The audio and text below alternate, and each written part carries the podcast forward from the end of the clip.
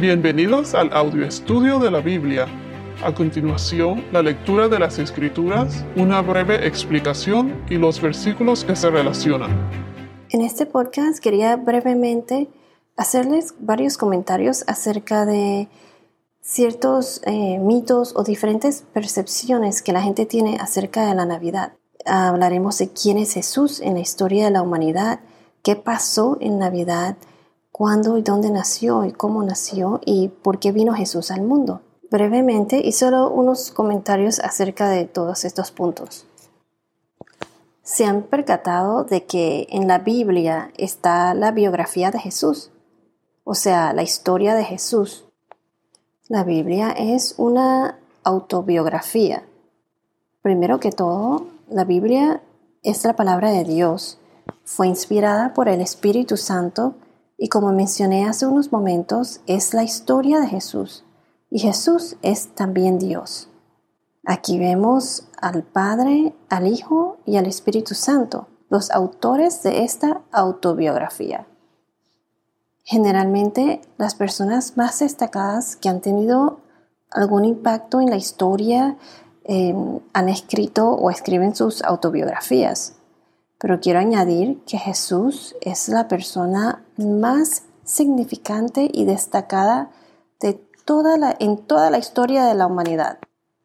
La Biblia muestra el amor de Dios por su creación y muestra cómo Dios salvó a la humanidad de sus pecados, sacrificando a su único Hijo en la cruz. ¿Qué pasó en Navidad? Obviamente un bebé nació, pero principalmente Dios cumple su promesa y celebramos Navidad porque se cumplió esa promesa, esa promesa de que Jesús nació, nació para salvar a la humanidad de sus pecados. Jesús es el Rey de los Reyes, como se dice en inglés, Lord of Lords, King of Kings. Si vamos a la epístola de Pablo a los Colosenses 1, versículos 13 al 15. Colosenses 1, 13, 15. Se los voy a leer. Porque Él nos libró del dominio de las tinieblas y nos trasladó al reino de su Hijo amado, en quien tenemos redención, el perdón de los pecados. Él es la imagen de Dios invisible el primogénito de toda creación. Jesús dijo que era Dios y lo demostró cuando resucitó de entre los muertos. Si vamos a Isaías capítulo 9 versículo 6, Isaías 9 versículo 6 nos dice, porque un niño nos ha nacido, un hijo nos ha sido dado, y la soberanía reposará sobre sus hombros, y se llamará su nombre admirable consejero, Dios poderoso, Padre eterno, príncipe de la paz. Ese es Jesús, admirable consejero, Dios poderoso, Padre eterno, príncipe de la paz. Navidad no es nada más dar y recibir regalos, la comedera los villancicos, las parrandas, y todo eso. Estamos celebrando la realidad histórica de que Jesús nació en este mundo. El mejor regalo que hemos recibido fue el regalo de la salvación. ¿Y cómo nació Jesús? De una virgen, la Virgen María, escogida por Dios, por gracia divina de Dios. De la Virgen María nació Jesús. Como dice en Gálatas capítulo 4, versículos 4 al 5. Pero cuando vino la plenitud del tiempo, Dios envió a su Hijo, nacido de mujer, nacido bajo la ley, a fin de que redimiera a los que estaban bajo la ley, para que recibiéramos la adopción de hijos. ¿Dónde nació Jesús? Jesús nació en un pueblo llamado Belén palabra que proviene de Bethlehem. Bet es casa, Lehem es pan, la casa del pan. Y Jesús es el pan de vida. En inglés, el bread of life. Miren qué cosa más curiosa. Bethlehem, Bet casa, Lehem, pan, la casa del pan, y Jesús es el pan de vida. Por eso en inglés se le dice bread of life. Si vamos a Juan capítulo 6, versículo 51, dice, Yo soy el pan vivo que descendió del cielo. Si alguien come de este pan, vivirá para siempre, y el pan que yo también daré por la vida del mundo es mi carne. Belén está en Jerusalén. En el templo en Jerusalén se usaban los, los, corderos para sacrificios al Señor. Estos tenían que ser ovejas sin defectos. Tenían que ser, como le dicen, limpios, puros. Ahí era donde los pastores cuidaban e inspeccionaban las, las ovejas, los corderos que se usaban para sacrificios en el templo. Si vamos a Lucas 2, capítulo 2, versículos 1 al 7, Lucas 2, 1 al 7. Aconteció en aquellos días que salió un edicto de César, de César Augusto, para que se hiciera un censo de todo el mundo habitado. Este fue el primer censo que se levantó cuando Sirenio era gobernador de Siria. Todos se dirigían a inscribirse en el censo, cada uno a su ciudad.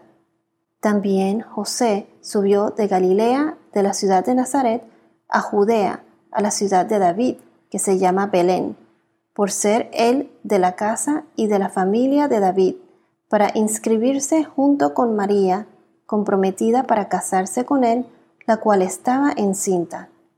Sucedió que mientras estaban ellos allí, se cumplieron los días de su alumbramiento, y dio a luz a su hijo primogénito.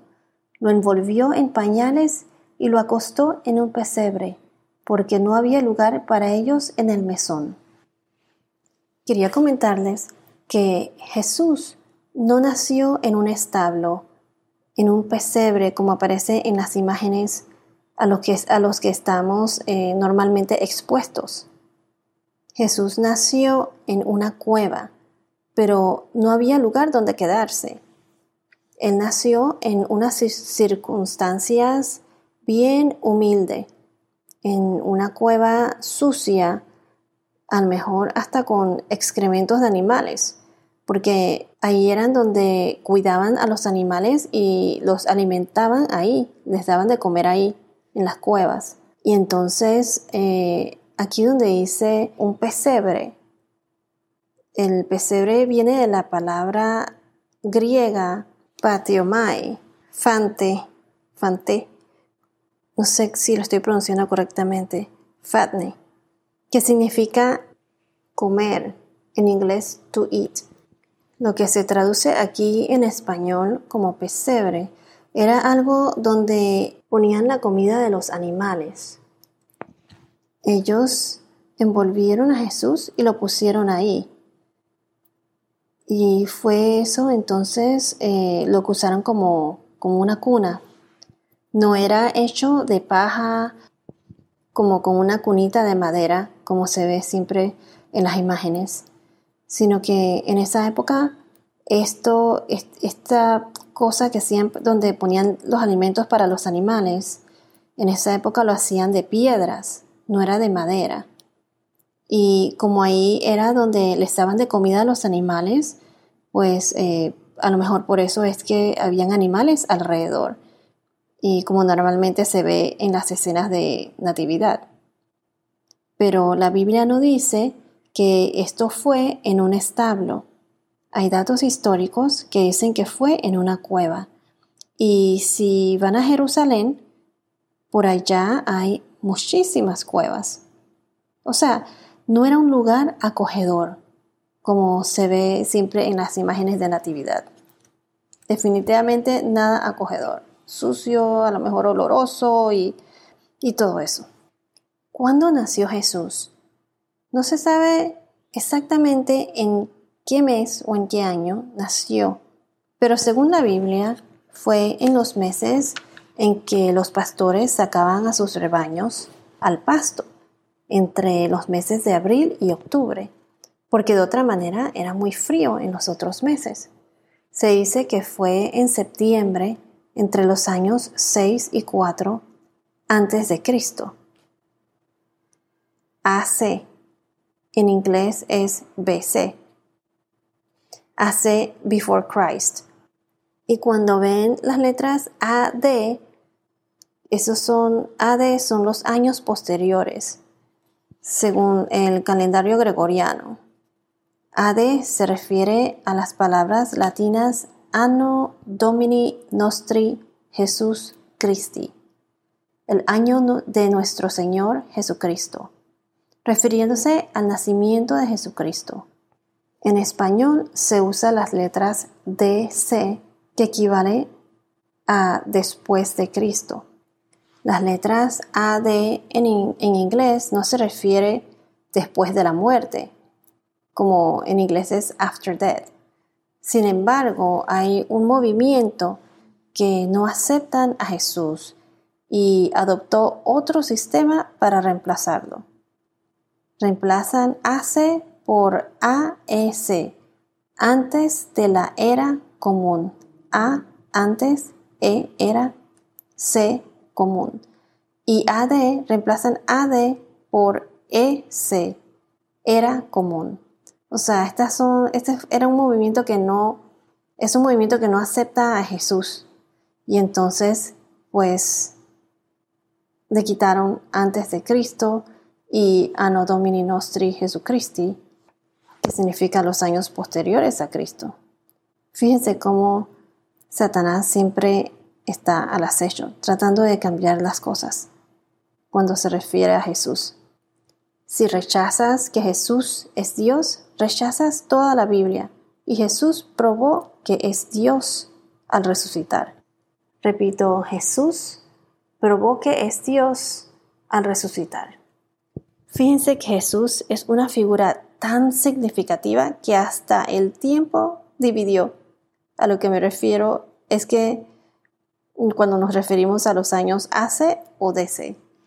Entonces, ¿por qué nació Jesús?